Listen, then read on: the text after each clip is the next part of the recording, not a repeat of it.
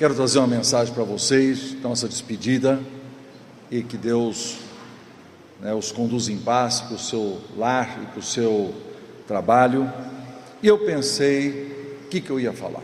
Tive uma discussão na minha mente muito grande, conflito até ontem, à uma da manhã, eu não sabia o que dizer, né, entre várias opções.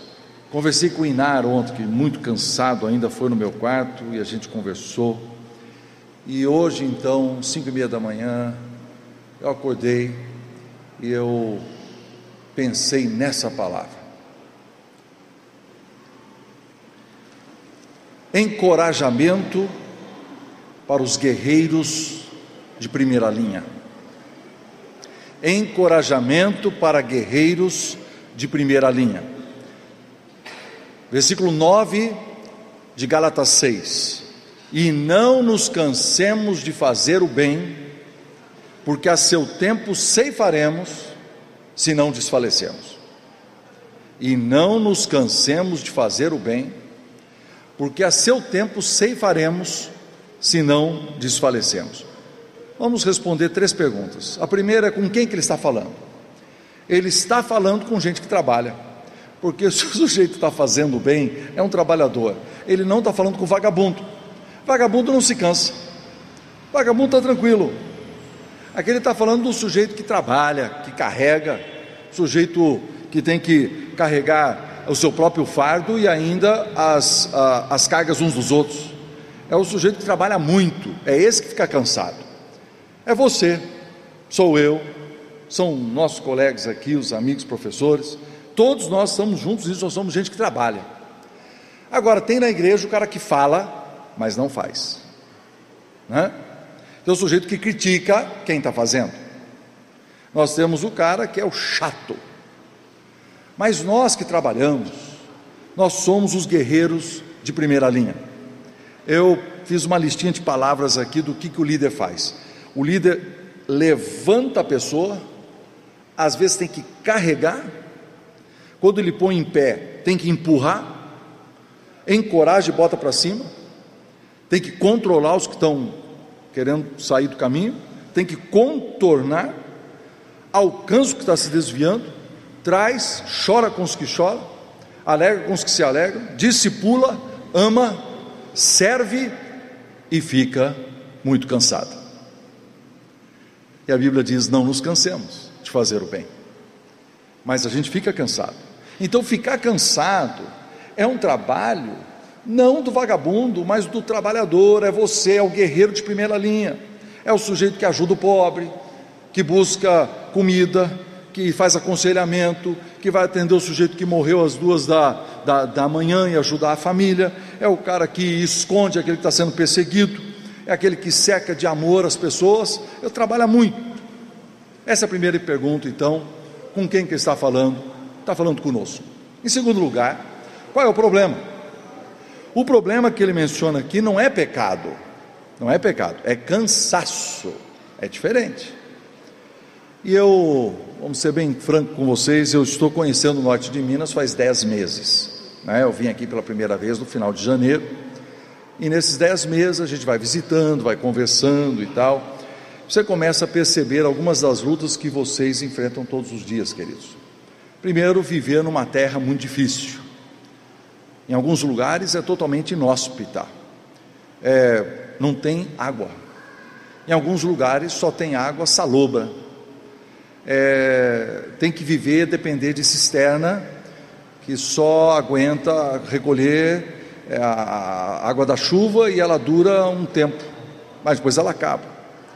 Eu fico pensando então nesses líderes de primeira linha, que enfrentam a falta de água, e às vezes, por ele não poder plantar e não poder colher, ele também enfrenta a falta de carne em cima da mesa, ele não pode colocar o filho numa boa escola, porque falta dinheiro vivo para fazer as coisas.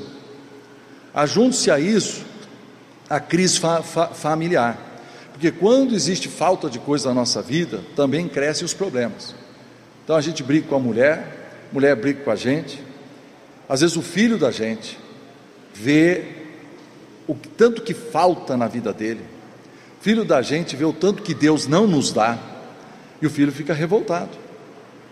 E às vezes, quantos de nós vê os seus próprios filhos se desviando, os nossos filhos sendo ingratos a Deus, com raiva do Deus que eu sirvo, e ele vai se afastando, e ele não nos perdoa, não perdoa o pai, não perdoa a mãe por ter se sacrificado tanto, e você vive uma situação que tem que carregar esse peso no seu coração, é mais um peso.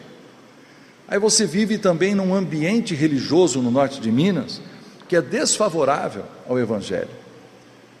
Quem que me contou aqui de uma cidadezinha aqui perto, é, onde tem 600 pessoas, 105 casas, 70 casas, é, 70 famílias, 60 famílias são de uma família só, dominadas por uma mulher.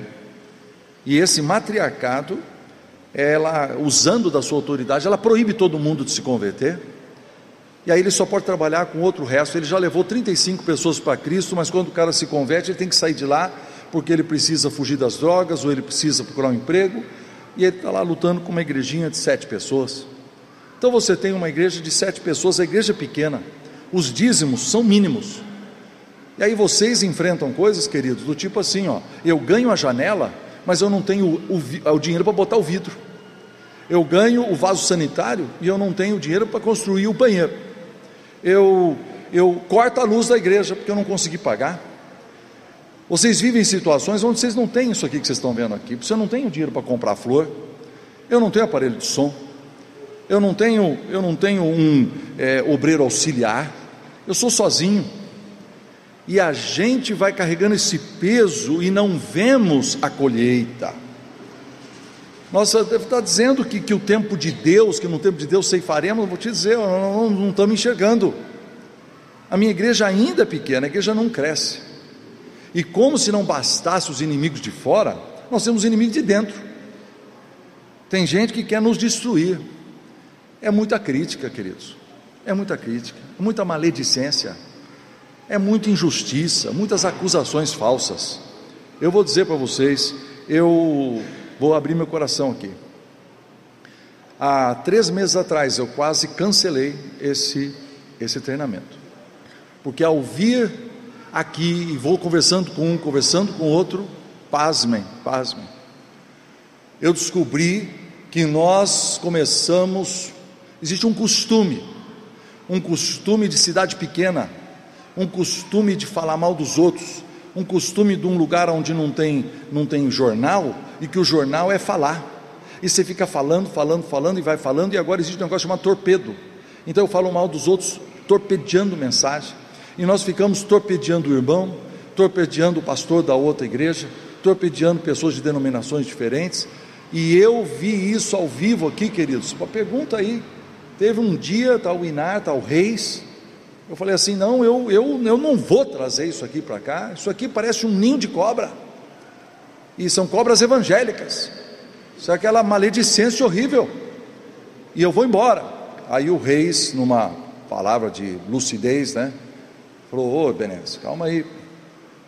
É, é por isso que precisa trazer o curso para ensinar o que é liderança de servo, o que é lealdade, o que é integridade pessoal eu fico pensando quantos de vocês, queridos, encontram nas suas próprias comunidades gente que são traidores, pessoas que amam os primeiros lugares, né? E lá em 3 João, chamado de protofiléu, os amantes dos primeiros lugares, ao invés de ser servo. A comunidade é tão pequena, mas eu quero derrubar o cara que está liderando para ver se eu tomo lugar de uma coisa pequena.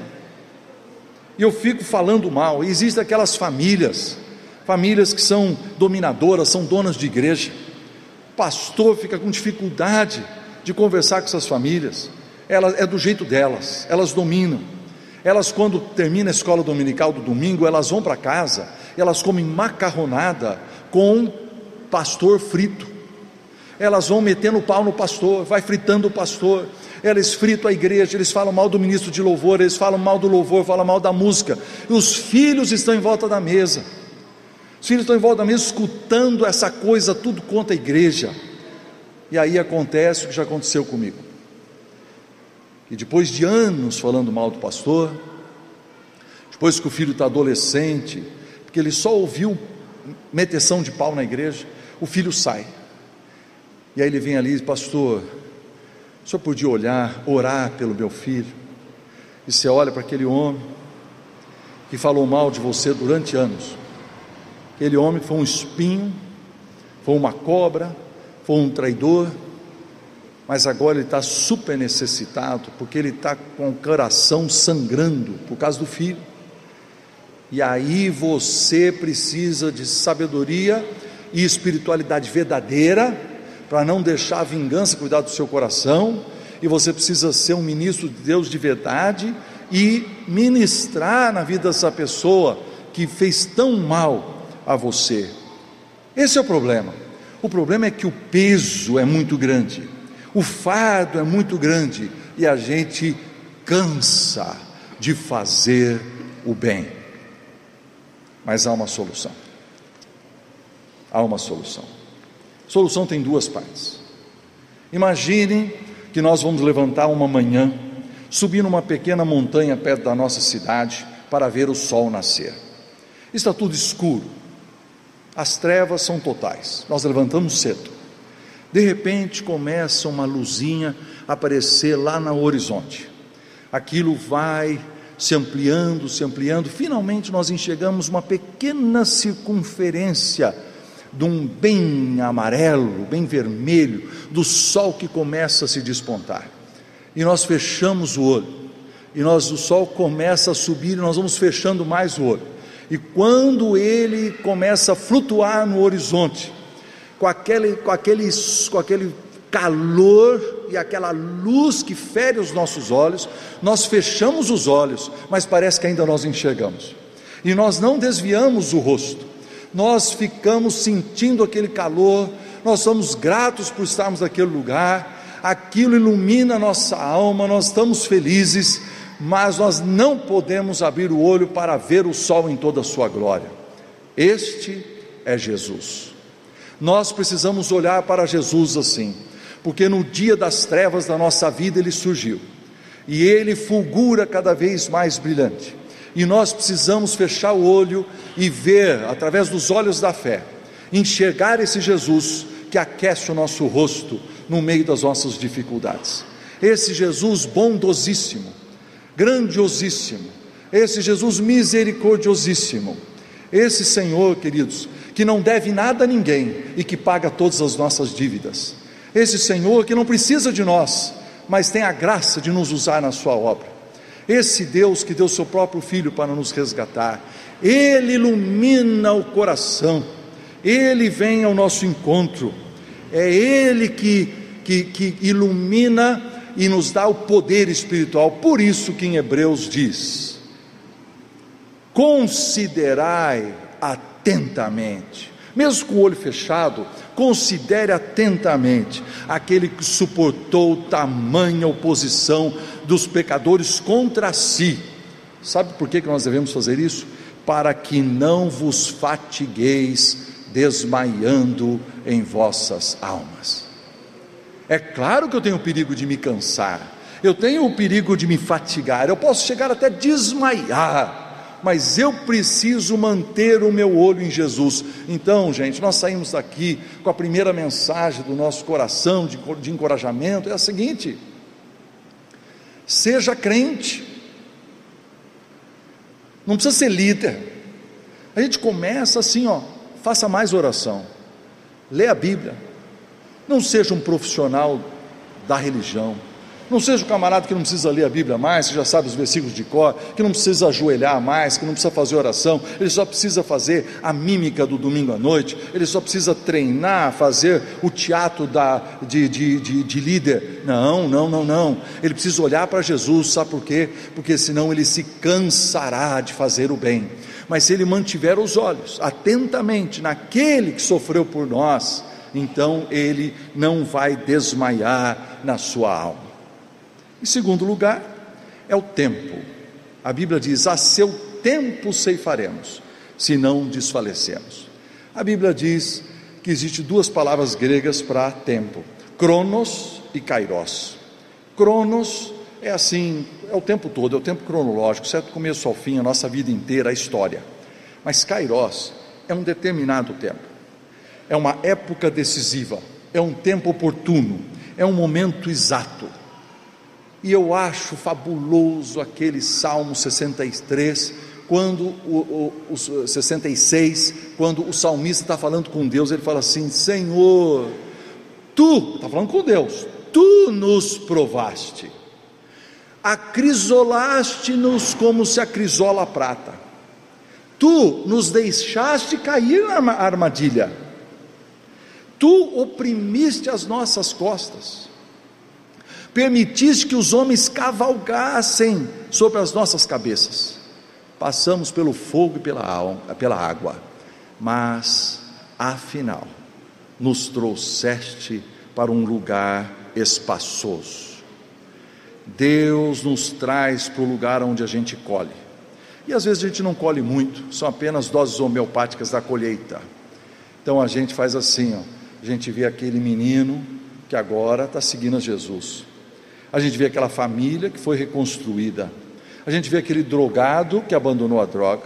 A gente vê dois irmãos da igreja que agora se perdoaram e reataram seus relacionamentos.